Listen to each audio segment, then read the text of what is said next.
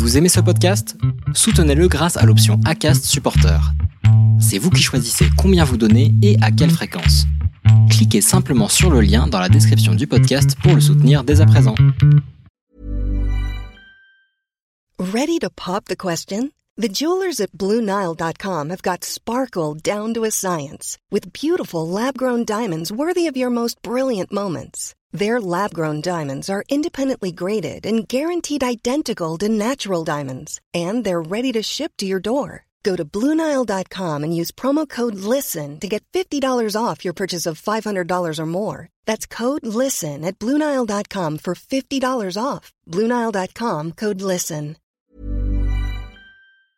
Quand on nous demande de monter une séquence ou quelque chose, des fois on nous demande de trafiquer complètement le fond en fait.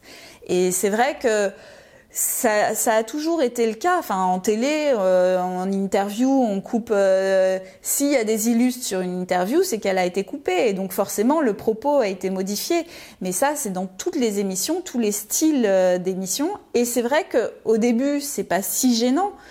Mais à force, ça me dérange en fait de, de me dire que euh, ce que je montre c'est pas la réalité.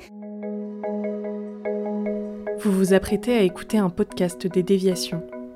Notre média raconte les histoires de celles et ceux qui ont changé de vie. Pour nous suivre et ne rien manquer de nos actualités, nous vous donnons rendez-vous sur notre site et nos réseaux sociaux. Abonnez-vous à notre chaîne YouTube et suivez nos podcasts sur Acast et autres plateformes de streaming. Tout de suite, un nouveau portrait, une nouvelle histoire, une nouvelle déviation. Bonjour, alors je m'appelle Anne-Sophie, on m'appelle Annie, c'est le diminutif en fait de mon prénom. Et euh, après 18 ans en tant que monteuse euh, dans le milieu de la télévision, je suis en pleine reconversion pour devenir pâtissière. Dis-moi où est-ce que tu es née, dans quelle région tu as grandi? Euh, je suis née à Lyon et j'ai grandi euh, à Lyon euh, jusqu'à mes 18 ans. Quand tu étais petite, comment est-ce que tu te décrirais? Quel genre de petite fille t'étais ton, Tes traits de caractère?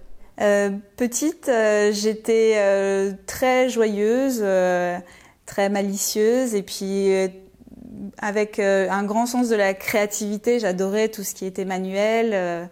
et dans le côté manuel, je faisais beaucoup de pâtisserie avec ma maman qui qui est une très bonne cuisinière et qui m'a appris euh, toutes les bases de la pâtisserie. Et est-ce que tu peux me parler, euh, quand elle t'avait donné la confection de la bûche de Noël, euh, que ça avait été une sorte de fierté pour toi? À partir d'un certain âge, on était assez grand pour préparer le repas de Noël en fait dans la famille, et c'est devenu une tradition. Moi, je suis devenue la préposée à la bûche de Noël, et c'était vraiment une fierté pour moi euh, d'avoir ce rôle-là, parce que c'est important le dessert, parce que ça termine le repas. Et, euh, et donc j'ai commencé par des bûches euh, assez simples, déroulées avec une génoise, une ganache. Et puis chaque année, j'ai essayé de me challenger pour euh, faire différent, toujours mieux, toujours plus joli. Et à chaque fois, j'attendais, j'attendais avec impatience le waouh de la bûche.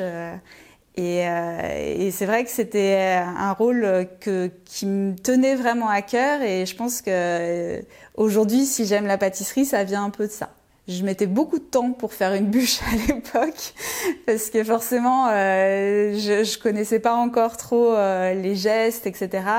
Mais puis surtout, en fait, pour trouver la recette de la bûche pour Noël, je mettais un peu toute l'année à travailler un peu certaines euh, techniques, euh, etc.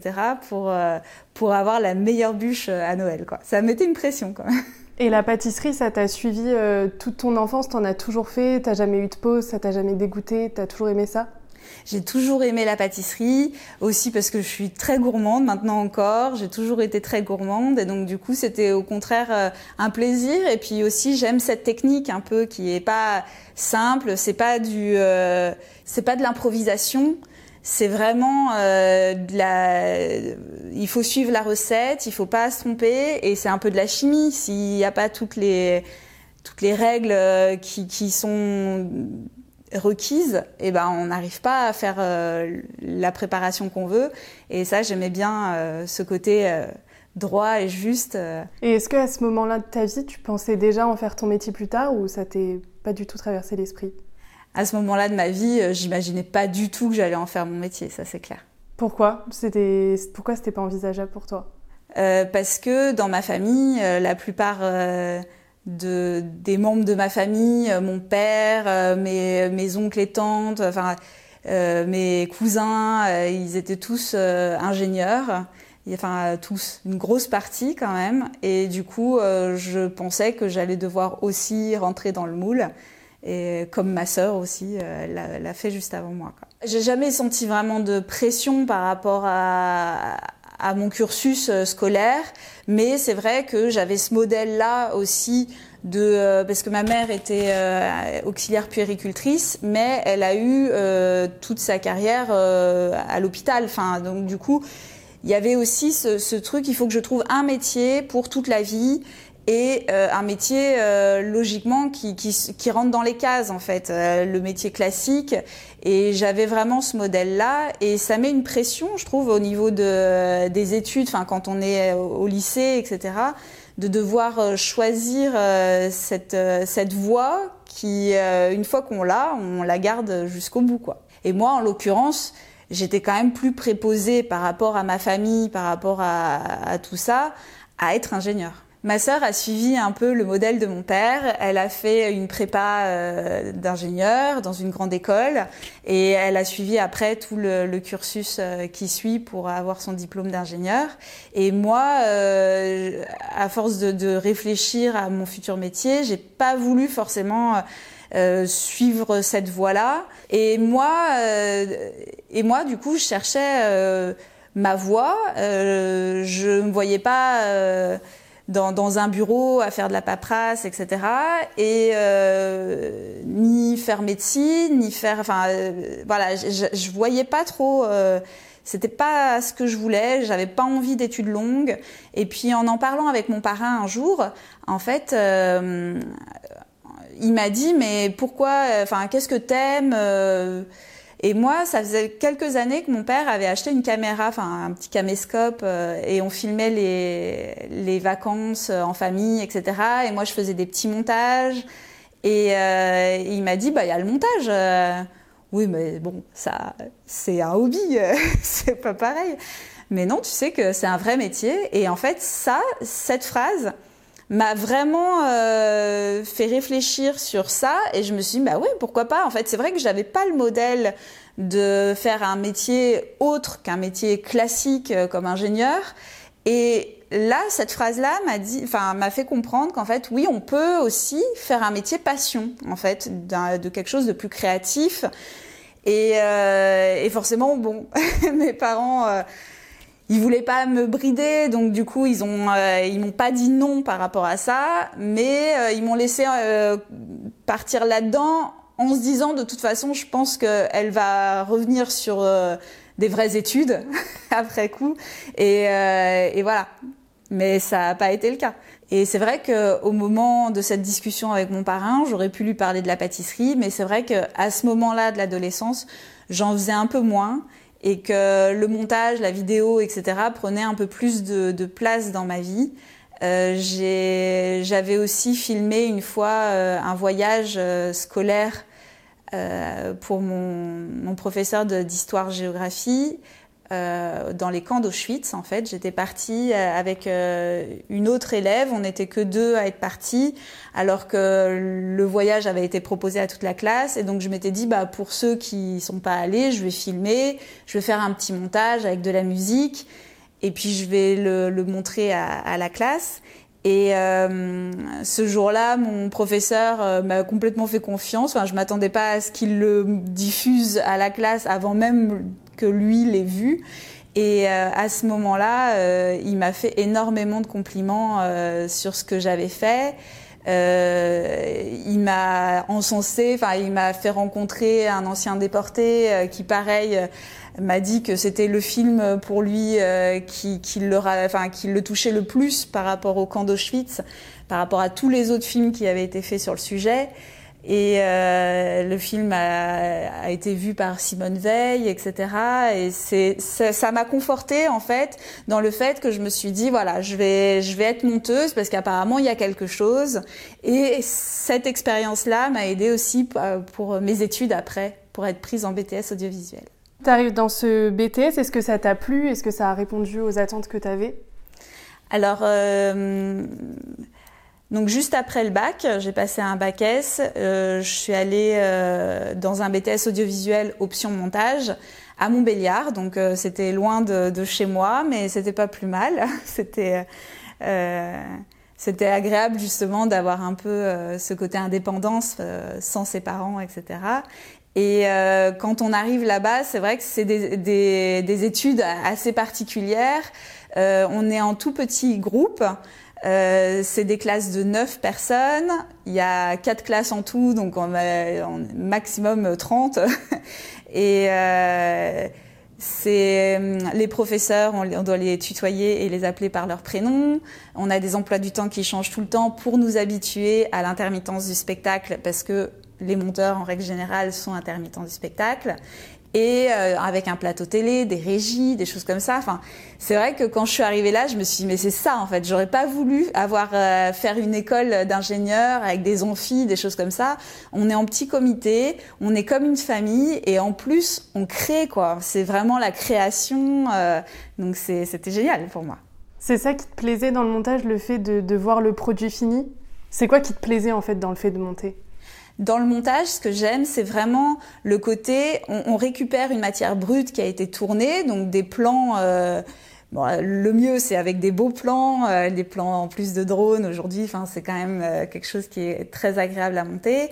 Et en les magnifier, en fait, raconter une histoire avec ces plans, euh, raconter, enfin, faire quelque chose de beau avec de la musique, etc. mettre en scène un peu. Et, euh, et c'est vraiment pour moi de la création. Et, euh, et c'est ça que j'aime bien dans le montage. C'est vraiment voilà, transformer quelque chose de brut en quelque chose de, de, de regardable et agréable. Alors c'est vrai que ces études qui du coup sont complètement à l'opposé euh, des études d'ingénieur, euh, ma sœur qui était en plein dedans voyait ça d'un œil un peu euh, à l'écart. Euh, c'est de, c'est de la rigolade quoi. Enfin, euh, c'est vrai que ce BTS en deux ans en plus, ça mènera à rien et et elle, elle va avoir un diplôme, un bac plus 5. Euh, et, et c'est vrai que ça a un peu creusé un écart par rapport à, à tout ça.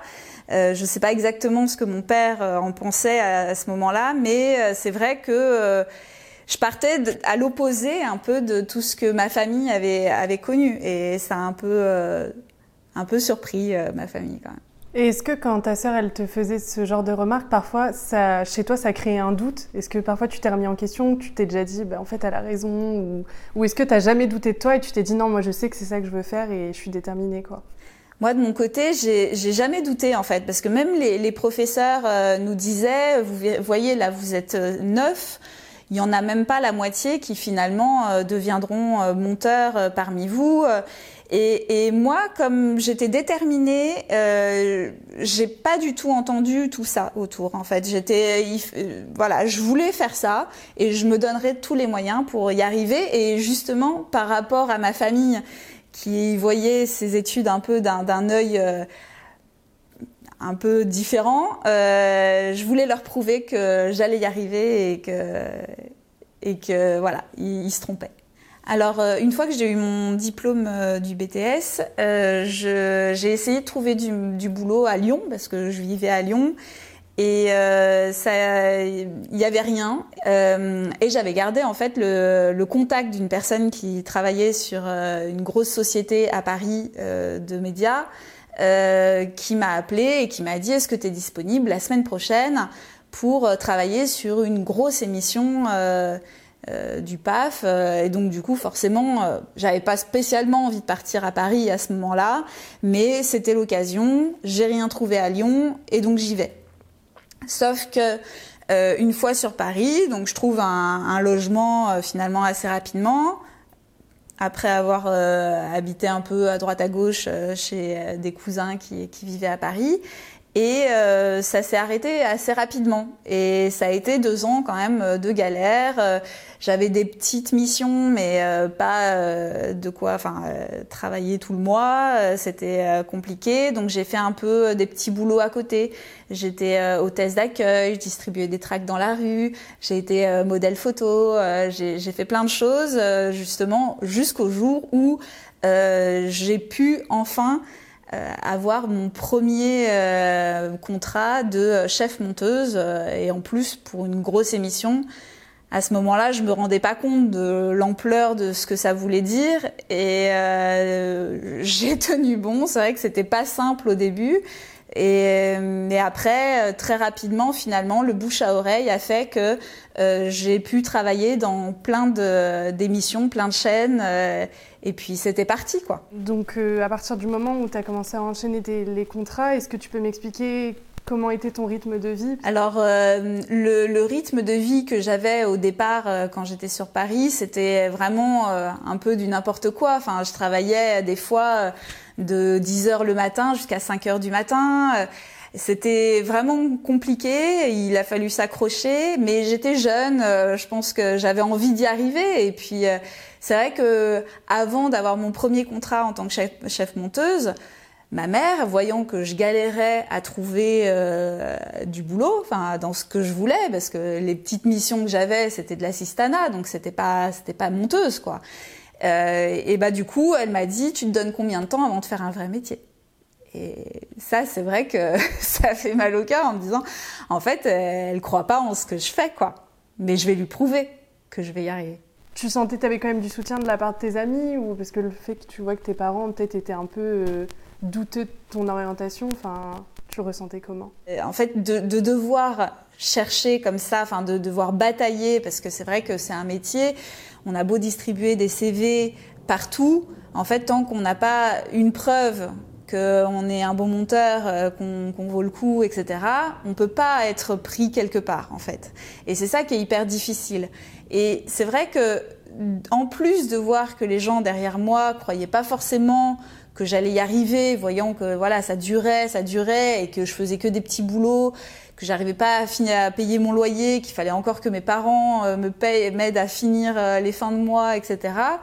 Euh, ça m'a appris la persévérance et, vraiment, il, fallait que j'y arrive. Et c'est vrai que pour arriver à ce but, finalement, j'ai carrément dû bluffer en disant mais en fait je suis chef monteuse, j'ai déjà travaillé sur plein d'autres émissions, alors que c'était pas vrai, j'étais encore qu'une assistante.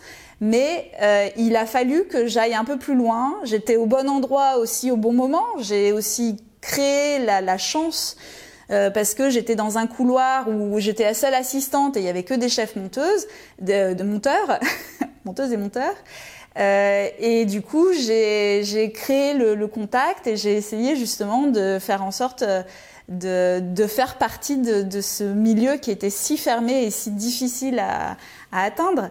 Et, et, je pense que, ouais, finalement, euh, le fait de vouloir prouver à ma famille que j'avais choisi la voie qu'il me fallait, ça m'a aidé à, à forcer ces choses-là. Une fois que tu es devenue chef monteuse, euh, qu'est-ce que tu faisais? À quoi ressemblaient tes journées euh, par rapport à avant? Qu'est-ce qui a changé? Très vite, en fait, euh, j'ai pu travailler dans plein d'émissions, plein de chaînes de télé, des émissions très différentes, du magazine à enfin n'importe quoi. Et, et, du coup, bah en fait, j'avais de plus en plus de boulot, mais moi se sont remplis petit à petit.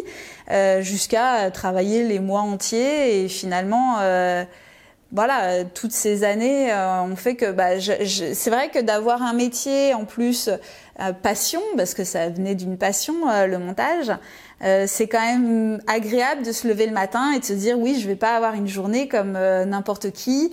Chaque montage est différent, chaque jour de montage est différent parce qu'il y a des étapes dans le montage bah, il y a le dérochage au départ, ensuite il y a la construction, euh, l'ours on appelle ça, euh, ensuite le montage avec euh, les, les, images, les illustres, et puis après euh, poser les musiques, rendre ça vraiment joli et, et, rythmé. Et du coup, j'ai toujours aimé ce métier, même encore aujourd'hui. C'est vrai que Si aujourd'hui j'ai envie de, changer de vie, c'est pas parce que j'aime plus mon métier, c'est pour d'autres raisons, parce que euh, je me retrouve plus dans le, fond en fait euh, des émissions que, que, je monte, et puis euh, je pense que c'est bien de partir avant d'être lassé. Un, un, métier comme ça, c'est un métier quand même difficile. Euh, et quand on n'a plus la passion, ça change tout en fait. Et, euh, et je voulais continuer à, à l'aimer jusqu'au bout et à partir avant de me lasser. Euh, donc sur la fin de ce que tu m'as expliqué, euh, à partir de quand tu as commencé à ressentir euh, non là je me reconnais plus là dans ce que je suis en train de monter. C'était quoi l'élément déclencheur? J'ai commencé à, vouloir changer de vie et arrêter le montage un peu quand j'ai eu ma fille. En fait, c'est vrai que souvent on a des déviations à ce moment-là quand on a des enfants parce qu'on voit plus les choses pareilles. Il y a eu aussi la période de Covid où euh, on se pose beaucoup de questions sur le fond de, à quoi on sert. Est-ce qu'on n'a pas envie plutôt de de créer des choses de ses mains plutôt que là, je travaille pour la télé. Donc, euh, je, suis obligée, même si je crée des choses, on me demande de faire des choses. Euh, voilà, c'est pas moi qui, qui suis à l'origine de l'émission que je monte. Et donc, du coup, c'était bien pour moi de me dire, voilà, j'aimerais. Euh, voilà, faire euh, quelque chose euh, qui, qui vient de moi et qui est direct en, vers les gens, en fait. Est-ce que tu pourrais m'expliquer, euh, notamment quand on te demandait de trafiquer des images? Quand on nous demande de monter une séquence ou quelque chose, des fois on nous demande de trafiquer complètement le fond en fait. Et c'est vrai que ça, ça, a toujours été le cas. Enfin, en télé, euh, en interview, on coupe. Euh, S'il y a des illustres sur une interview, c'est qu'elle a été coupée, et donc forcément le propos a été modifié. Mais ça, c'est dans toutes les émissions, tous les styles euh, d'émissions. Et c'est vrai que au début, c'est pas si gênant. Mais à force, euh, ça me dérange en fait de, de me dire que euh, ce que je montre c'est pas la réalité aujourd'hui encore, enfin encore plus, c'est-à-dire que les, candidats des émissions, euh, surtout que je travaille beaucoup dans le divertissement, euh, ont été baignés par, euh, enfin ont grandi avec la télé-réalité et donc du coup ils savent un peu ce qu'il faut dire, ce qu'il faut faire pour vivre dans l'émission. Et ça, c'est vrai que le côté faux de, tout ça m'a dérangé de plus en plus. Et, euh, et même si le montage en lui-même me plaît, c'est vraiment toutes ces choses-là qui me dérangent aujourd'hui dans la télévision et qui fait que je m'éloigne un peu euh, de ce fond-là. Par exemple, dans une émission, euh, on nous a demandé si, enfin, c'était dans un, pendant un repas, il y avait des candidats, il fallait que euh, chaque candidat ait un avis euh, tranché sur le repas entier. C'est-à-dire que s'il aimait l'entrée, il fallait qu'il aime le plat, il aime le dessert, etc. Et donc, on m'a demandé de trafiquer euh, des interviews comme euh, quelqu'un qui disait euh, moi, je suis pas connaisseur, mais je trouve que ce, foie gras est très bon. Et on nous a dit, bah non, euh, il fallait qu'il aime pas. Et donc, euh, j'ai dû transformer la phrase, déplacer le pas pour qu'il dise, moi je suis connaisseur et ce foie gras n'est pas bon. Et vraiment, je voyais pas l'intérêt. Enfin, c'est quelque chose pour moi. Ça sert à quoi de faire mentir cette personne euh, alors qu'il a, il a aimé et tant mieux pour lui. Enfin, je voyais pas l'intérêt. Et donc tout ça, euh, c'est des petites choses. Mais au final, sur toutes les émissions, il y a des petits mensonges comme ça. Et, ça fait que du coup, pour moi, l'image euh, de la télé, c'est il y a quand même pas mal de mensonges.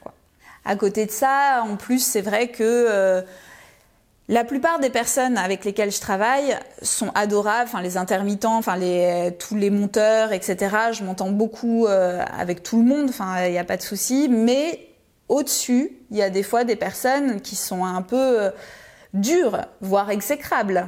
C'est un peu dur parce que voilà, euh, il y a des femmes qui pour avoir une place, avoir un poids dans les émissions qu'elles montent, etc., se sentent obligées euh, d'être dur et dire voilà c'est de la merde ce que tu fais des choses comme ça. Enfin c'est des fois très cru en fait. Et, et c'est un peu dur. Pour moi je j'apprécie pas travailler avec des gens comme ça en fait. Et aujourd'hui j'aspire à quelque chose de de plus calme et puis surtout voilà ne plus avoir de boss au-dessus, ce serait l'idéal. Et en fait, tout ce, mélange en fait euh, de, raisons ont fait que euh, j'ai voulu euh, changer de vie. Et en plus, c'est vrai que dans mon métier, on est loin, enfin, je suis loin d'être la seule à vouloir faire autre chose en fait. Après le montage, on est tous des intermittents et on se dit, on se voit pas terminer à 63 ans encore dans ce métier.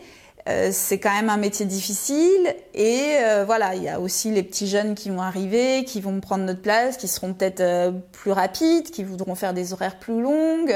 Enfin voilà, du coup, tout le monde cherche un peu sa voie. Et c'est vrai que moi, la, la, pâtisserie est venue un peu comme une évidence parce que euh, depuis quelques années, j'en faisais quand même pas mal euh, autour de moi pour euh, mes amis, les anniversaires, bah, toujours Noël, les bûches de Noël. Et, et pour moi, c'était une reconversion un peu évidente parce que c'était une passion aussi et que j'ai commencé mon premier métier passion et que ça me paraissait logique de continuer là-dedans et pas de voilà, de pas avoir de d'employeur je suis intermittent du spectacle, alors je me vois pas être salarié euh, à temps plein euh, dans une société euh, classique. il fallait que j'ai quelque chose de créatif. Et la pâtisserie, pour moi, c'était, il y avait tout, quoi. Quand tu as commencé à penser à la pâtisserie, euh, tu as commencé, j'imagine, à un peu plus cuisiner chez toi. Tu m'avais parlé que tu avais montré à tes amis qu'elles goûtaient tes gâteaux, qu'elles t'avaient encouragé. Est-ce que tu peux euh, m'expliquer? Plus je faisais de la pâtisserie, plus les gens euh, appréciaient. Enfin, je sentais qu'il y avait un vrai retour sur ce que je faisais. Ouais, tes gâteaux, euh, tout le monde n'est pas capable de faire ces gâteaux-là. Il y avait un effet waouh qui était très agréable pour moi et que je recherchais un peu à chaque fois. Et en fait, on a commencé comme ça à me demander euh, de faire des gâteaux, enfin des commandes comme ça. Tiens, pour mon l'anniversaire de mon fils, t'as qu'à me faire un gâteau, euh, etc. Et donc c'est ça a commencé comme ça. Ensuite, le bouche à oreille, c'est-à-dire j'ai parlé de tes gâteaux, mais j'ai pas de, de photos à montrer de tes gâteaux. Est-ce que tu peux pas créer une page Facebook, une page Instagram où on verrait tes gâteaux Comme ça, c'est plus facile de les montrer. Et finalement, de créer ces, ces réseaux sociaux là, euh, ça m'a ramené d'autres personnes euh, à droite, à gauche. Et puis j'ai commencé à faire de plus en plus de gâteaux, des commandes comme ça, sans vraiment le, le demander, quoi. Et, euh, c'était bien parce que c'était des challenges pour moi. Au début, c'est vrai que c'est hyper stressant de faire un gâteau pour quelqu'un que même moi je mangerais même pas. Donc c'est vrai que c'était un peu stressant. Et puis plus ça va, plus bah, j'apprenais de la technique, j'apprenais des choses. Et c'est vrai que en parallèle, euh, je travaillais sur des émissions télé de pâtisserie. Et donc j'apprenais aussi beaucoup euh, toutes ces techniques-là et je m'inspirais beaucoup de ce que je voyais dans mon métier en fait pour faire euh, tout ça. Et, euh, et c'est vrai que, quand on monte une émission en fait de, télé, moi j'ai toutes les images. Ce que les gens voient ensuite en montage total, c'est-à-dire que c'est une petite partie de tout ce qui a été tourné. Et donc euh, sur tout ce que moi j'apprenais, j'avais tous les conseils, j'avais tout. Euh, quand on voit un, pâtissier, enfin euh, faire un gâteau, moi je vois tout de A à Z en fait. J'ai pas de trucs coupés, de voilà. C'est que du coup je vois tous les gestes, je vois pourquoi ça a raté à tel moment, pourquoi si, pourquoi ça, les conseils des chefs, les, les trucs. Et c'est vrai que c'est hyper intéressant de, de, de, voir comme ça et d'avoir ça tous les jours, toute la journée, des conseils, des trucs. Et donc c'est vrai qu'il y a plein de fois, je me retrouvais dans ma salle de montage en me disant, mais j'ai envie moi aussi d'être dans ma cuisine et de faire de la pâtisserie, quoi. j'ai commencé à monter des émissions de pâtisserie parce que j'étais passionnée de pâtisserie. Forcément, ça m'a donné envie d'aller euh, dans, ce, dans cette euh, partie-là euh, des émissions. et, et en plus de ça, ce devoir, enfin de travailler sur euh, des émissions de pâtisserie, d'en apprendre autant, etc. Ça m'a conforté dans l'idée de, de faire ça après, quoi, parce que bah plus on se perfectionne, plus on a envie d'en faire tous les jours. au final, à force de regarder les gens pâtisser à travers mon écran, j'ai envie moi aussi de faire ça toute la journée en fait. C'est devenu un peu euh, voilà donnant donnant. J'ai voulu euh, apprendre et puis en fait ça m'a donné une envie en plus. Euh. Donc même si les émissions t'ont quand même aidé un peu à, à apprendre, t'as quand même eu envie de faire plus et de passer un CAP. donc dis-moi comment, enfin pourquoi est-ce que tu as eu cette envie de te performer? Donc j'ai appris un peu toute la base que j'ai en pâtisserie par les grands chefs en fait que, que j'avais dans mes émissions, par euh, des vidéos YouTube, par euh, des, des, livres de recettes. Enfin, j'ai appris énormément déjà par moi-même.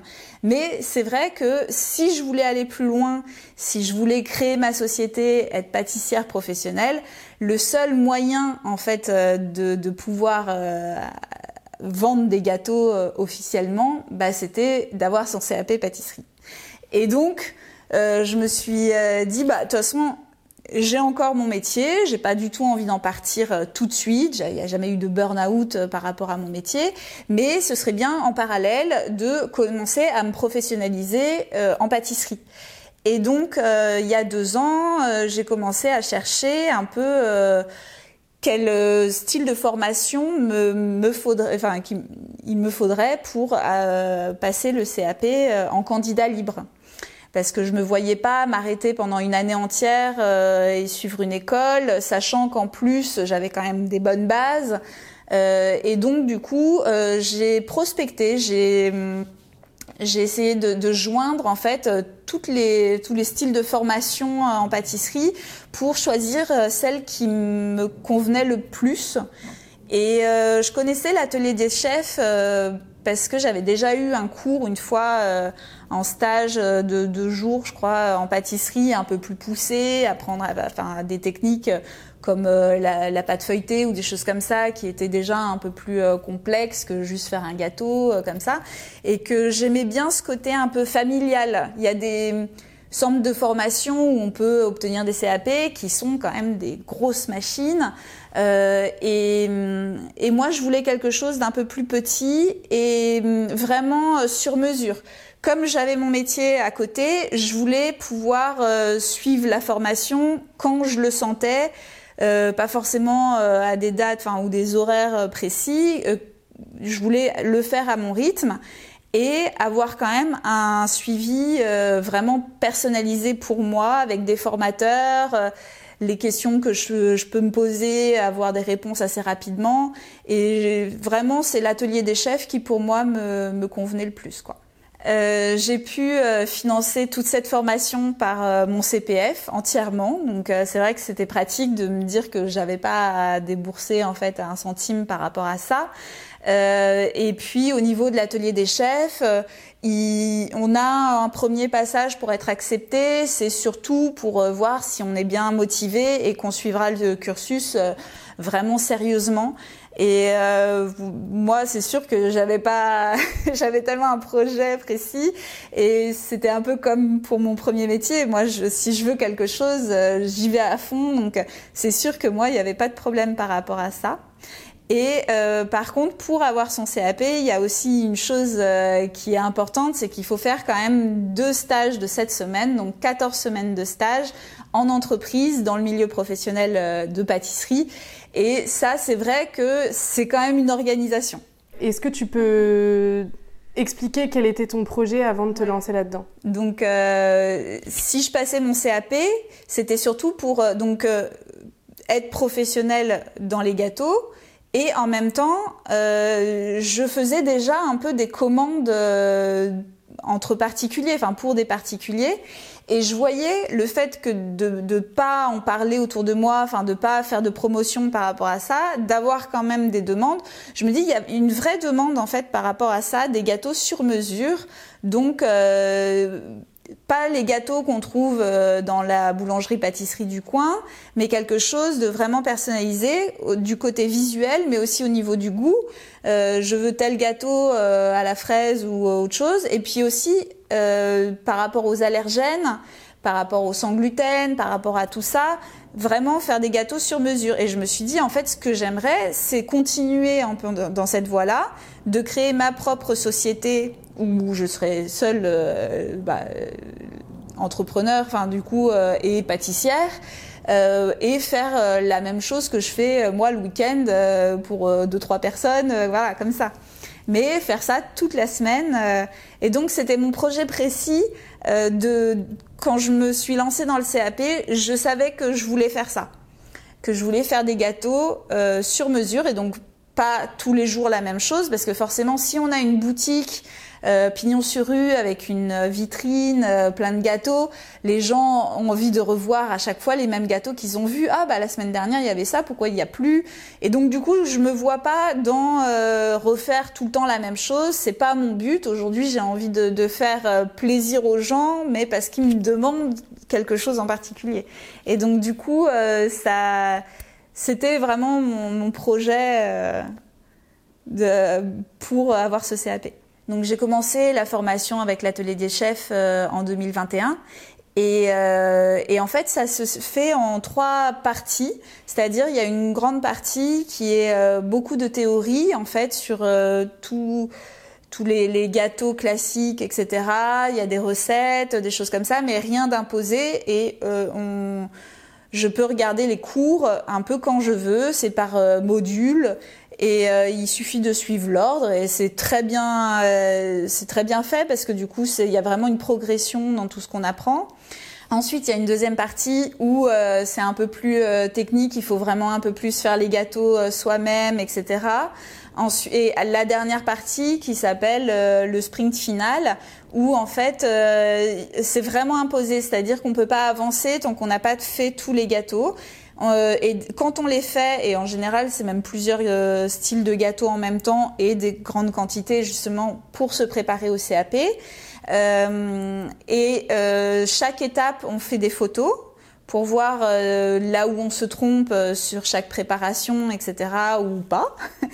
Et un formateur corrige en fait ces photos-là et, euh, et j'ai trouvé ça génial parce qu'à chaque fois il tombait juste, c'est-à-dire que j'essayais de faire des photos des fois en trichant un peu, en me disant tiens va, il va peut-être pas voir que ma crème pâtissière elle est un peu liquide. Et en fait il voyait tout, c'était impressionnant. Je me suis dit mais c'est fou quand même sur des photos ils arrivent à voir ça et que au final bah, le gâteau il allait pas, bah oui parce que la, la crème pâtissière était pas assez ferme, des choses comme ça. Et donc du coup euh, c'était très agréable de se sentir vraiment coaché avec les bonnes raisons de pourquoi euh, on a raté et ce qu'on peut faire de mieux pour s'améliorer. Et ça donne un vrai challenge, c'est-à-dire qu'on a envie de faire plaisir à son formateur, à son euh, examinateur, quoi. De se dire, là, cette fois-ci, je vais y arriver, il y aura zéro faute, quoi. Et, euh, et c'est vrai que ça fait des quantités de gâteaux à faire bah, le week-end, des choses comme ça. Mais bon, ça a fait le plaisir de ma famille, de mes voisins. Et donc euh, pendant euh, cette formation-là, en fait, euh, donc moi ça, ça, a duré un an, mais c'est surtout en fonction des stages qu'on doit faire. Donc il y a quand même 14 semaines de stage, c'est pas rien. Euh, et c'est en deux parties. Et donc moi je me suis dit, vu qu'il y a deux stages, le mieux c'est de voir euh, vraiment deux stages complètement différents. Donc le premier, ce que j'ai fait, c'est que je suis allée dans ma boulangerie euh, de quartier, en fait, celle où je vais en, règle générale, parce que je connaissais la qualité de ce que c'était. Et c'était bien de voir la production derrière. Et euh, ben, c'est vrai qu'on ne peut pas savoir trop euh, avant même d'avoir les pieds euh, dedans, mais cette pâtisserie, tout était fait à la main, tout était artisanal, et c'est vrai que j'ai beaucoup appris, surtout qu'il y avait qu'un seul pâtissier, donc on n'était que deux, et, et, on faisait tout à deux. C'est vrai que les horaires sont très compliqués, surtout quand on a une famille, tout ça. On, voilà, je commençais à 4 heures du matin. Donc euh, c'était pas simple, euh, mais euh, c'était vraiment très formateur. Et donc pour le deuxième stage, euh, j'ai fait jouer mes contacts vu que je travaillais pour une émission de pâtisserie. j'ai demandé à travailler, enfin à faire mon stage dans la pâtisserie de Cyril Lignac. Et donc c'est Benoît Couvrant qui est du coup le, gérant de la société qui a accepté de me prendre et c'est vrai que c'était vraiment un tout autre univers parce que chez Cyril Lignac, il a beau avoir plein de boutiques, tout se fait au même endroit. Il y a un énorme labo où euh, des milliers de gâteaux euh, sortent par jour.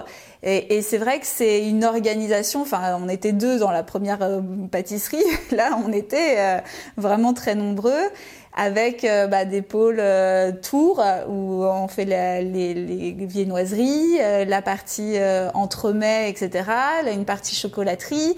Enfin, c'est hyper varié et très très riche en fait. Pour mon stage, c'était très intéressant. Et c'est vrai que faire une reconversion comme ça dans la pâtisserie, j'avais 37 ans, du coup c'est vrai que ça c'est quand même pas simple. Euh, de retourner un peu euh, bah, faire des études. Après, c'est vrai que pour moi, c'était hyper intéressant. J'apprenais tous les jours des choses passionnantes. Enfin, si j'ai choisi la pâtisserie, bah, c'est parce que j'étais passionnée de ça. Donc forcément, euh, c'était génial d'apprendre tout ça. Mais il y avait des moments quand même très difficiles de gérer une famille en même temps, de gérer. Bah, je continuais de travailler dans le montage et de, de, faire des études. c'est quand même assez difficile et surtout au moment de l'examen en fait du CAP, j'ai jamais autant stressé de ma vie, j'ai l'impression, euh, parce que c'est quand même euh, voilà. On, a on n'a plus euh, l'âge euh, que les jeunes, enfin les jeunes qui passent le CAP, ils ont quoi entre 16 et 18 ans? Et à 37 ans on a un recul ou une, on se met beaucoup plus la pression. C'est quand même très difficile euh, de ne pas stresser pour, euh, pour, pour passer cet examen parce qu'on sait l'attente aussi que les gens ont autour de moi. J'étais très entourée, euh, mes proches me soutenaient énormément et j'avais pas le droit de les, de les décevoir en fait. Il fallait que j'y arrive et ça m'a mis une pression énorme. Et donc, heureusement, j'ai eu l'examen du premier coup. Euh, j'ai pas eu une note extraordinaire, mais euh, suffisamment pour euh, être professionnelle et avoir le CAP. J'ai quand même une mention, euh, mais bon, voilà, c'était quand même quelque chose qui pour moi sur le moment était mais un soulagement énorme de pas devoir le repasser l'année d'après. C'était vraiment mon stress de me dire, j'ai déjà tellement stressé, il faut pas que je recommence une deuxième fois. Et donc, euh, donc j'ai le CAP maintenant et je me dis bon. La reconversion ne va pas être tout de suite, c'est-à-dire que j'ai envie de faire les choses bien. Maintenant que j'ai la première étape pour créer ma société, maintenant j'ai encore plein de formations à faire. Euh, qui seront moins, enfin, ce sera pas des diplômes, ce sera vraiment des formations pour me perfectionner, donc ce sera moins stressant. Euh, je le ferai euh, quand, quand je pourrai, pareil euh, sur mes heures, mes temps libres, etc. Et euh, j'aimerais me former euh, sur euh, la création d'entreprise, sur différentes techniques spécialisées peut-être dans le cake design ou dans les gâteaux sans allergènes ou sans gluten, etc. et donc là pour le moment, bah, j'ai fait une petite pause parce que j'attends un bébé.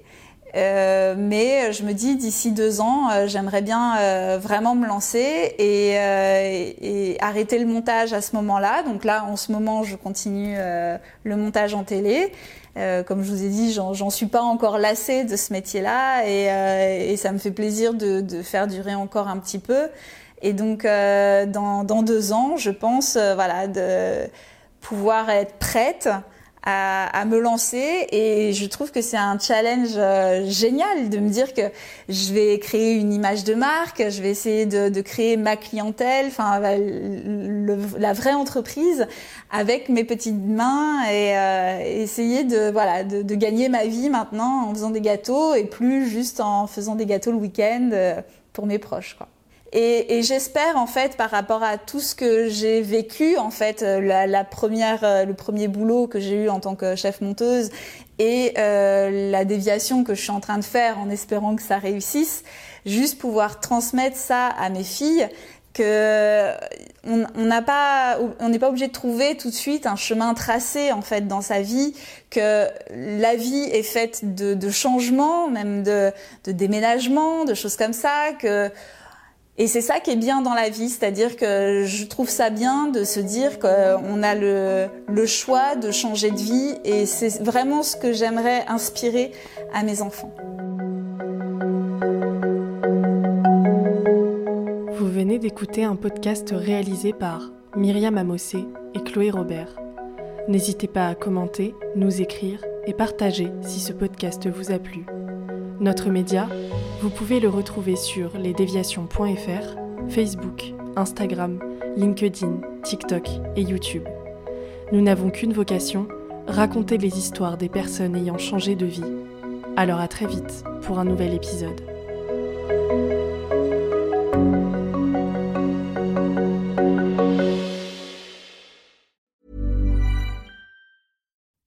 You make decisions for your company, you look for the no-brainers. And if you have a lot of mailing to do, stamps.com is the ultimate no-brainer. It streamlines your processes to make your business more efficient, which makes you less busy.